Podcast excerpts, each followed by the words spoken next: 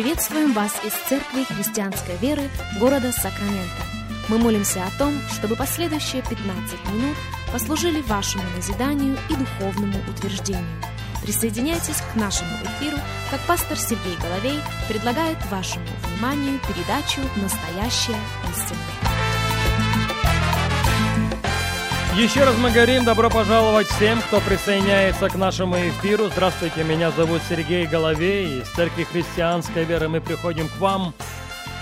Рады предоставленной возможности встретиться вместе с вами и провести вместе с вами последующих несколько минут, как сегодня мы продолжаем наш разговор на тему «Бог не взирает на лицо человека». Наш базовый текст – это послание к Галатам, вторая глава, и мы начнем читать с первого текста. Если у вас есть Библия, если у вас есть возможность открыть Библию вместе с нами, будьте добры, сделайте это. Галатам 2.1. «Потом, через 14 лет, опять ходила в Иерусалим с Варнавой, взяв с собой и Тита. Ходил же по откровению и предложил там, и особо знаменитейшим благовествование, проповедуемое мною язычникам не напрасно ли я подвязаюсь или подвязался. Но они и Тита, бывшего со мною, хотя и Елена, не принуждали обрезаться. А вкравшимся лжебратьям, скрытно приходившим посмотреть за нашу свободу, и которую мы имеем во Христе Иисусе, чтобы поработить нас, мы ни на час не уступили и не покорились, дабы истина благовествования сохранилась у вас. И в знаменитых чем-либо, какими бы ни были они когда-либо, для меня нет ничего особенного. Бог не взирает на лицо человека.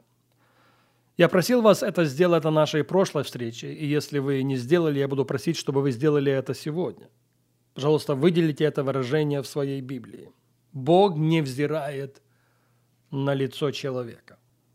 Я скажу больше, Бог не взирал, Бог не взирает, и Бог никогда не будет взирать на лицо человека. Он не впечатляется цветом нашей кожи. Он не впечатляется высотой нашего роста. Он не впечатляется нашим образованием. Он не впечатляется содержимых наших банковских счетов. Он не впечатляется нашим авторитетом или влиянием. Бог смотрел, смотрит и всегда будет смотреть не на лицо. Бог смотрел, смотрит и всегда будет смотреть на сердце человека. Подтверждение этому мы находим в первой книге Царств, 16 главе. Очень известная история помазания Давида. А началась с чего? Началась с того, что Бог обратился к Самуилу и сказал ему, «Сколько ты будешь плакать о Сауле? Я отверг его. Наполни свой сосуд елеем и иди в Вифлеем. Там, среди сыновей Елисея, я нашел человека, который будет царем над Израилем. Самуил испугался такой директивы. «Господи, когда я приду в Вифлеем, и старейшины города встретят меня, они зададут вопрос, какова твоя миссия? Неужели я при Сауле, который является царем, могу сказать им, я пришел для того, чтобы помазать следующего царя? Рано или поздно Саул узнает об этом. Он убьет меня. И в продолжении их разговора Господь дает пророку конкретную стратегию. В пятом стихе мы находим следующие слова. 1 Царств 16.5. «И сказал он, мирен, для жертвоприношения Господу пришел я. Осветитесь и идите со мной к жертвоприношению. И осветил Иисея и сыновей его, и пригласил их к жертве. И когда они пришли, он, то бишь Самуил, увидев Елиава, старшего сына Елисея, сказал, «Верно сей перед Господом помазанник его». Именно высотой его роста Самуил впечатлился. Заметим, он пророк. Он человек, с которым разговаривает Бог. Он человек, с которым секретничает Бог. И он повелся на его внешний вид. Он повелся на красоту его, на рост его, он повелся на поведение его.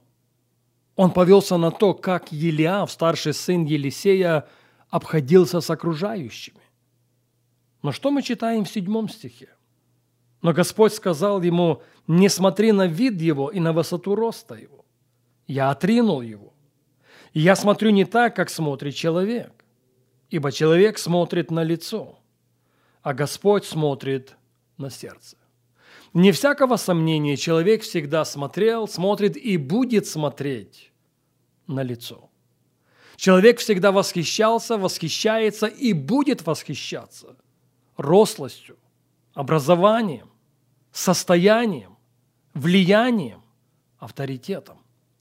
Но у Бога совершенно другие критерии. Он смотрит на сердце.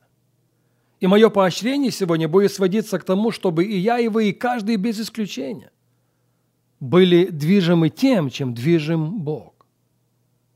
Нет ни лицом человека, нет ни высотой роста его, но именно содержимым его сердца. На нашей прошлой встрече мы начали отвечать на вопрос, если Бог смотрит на сердце, Он действительно смотрит на сердце, и на сердце Он смотрит всегда.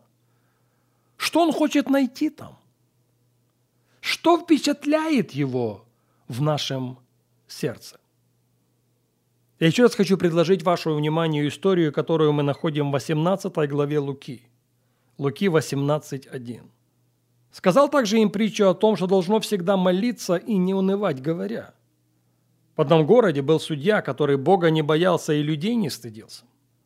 В том же городе была одна вдова, и она, приходя к нему, говорила, «Защити меня от соперника моего». Но он долгое время не хотел. А после сказал сам себе, «Хотя я и Бога не боюсь, и людей не стыжусь. Но как эта вдова не дает мне покоя, защищу ее, чтобы она не приходила больше докучать мне». И сказал Господь, «Слышите, что говорит судья неправедный?» Бог ли не защитит избранных своих, вопиющих к нему день и ночь, хотя и медлит защищать их? Сказываю вам, что подаст им защиту вскоре.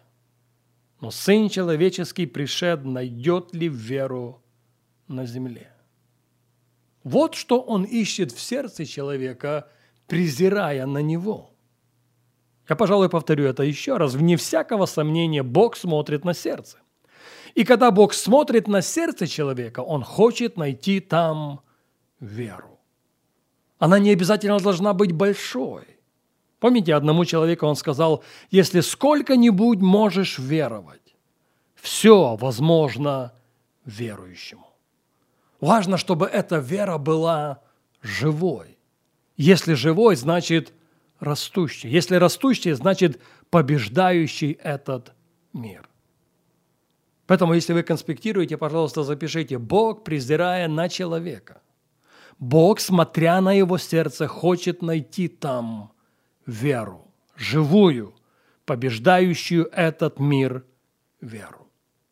А почему именно веру? Да потому что без веры угодить Богу невозможно. Не это ли мы читаем в послании к евреям в 11 главе?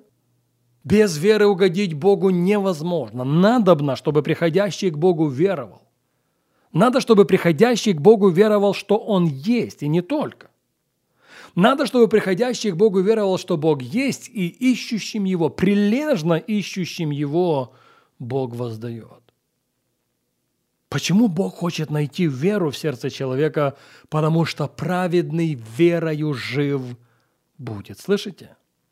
Не эмоциями не своими соображениями, не своей прозорливостью. Праведный верою жив будет. А почему Бог хочет найти в нашем сердце веру? Потому что мы поощрены облечься во всеоружие Божье. И Павел говорит в 6 главе послания к Ефесянам, «Более всего возьмите щит веры, которым сможете угасить все раскаленные стрелы лукавого». Вне всякого сомнения, Бог не взирает на лицо человека. Бог смотрит на сердце. И в сердце Он хочет найти веру, побеждающую этот мир веру. Мы продолжим говорить об этом на нашем следующем эфире.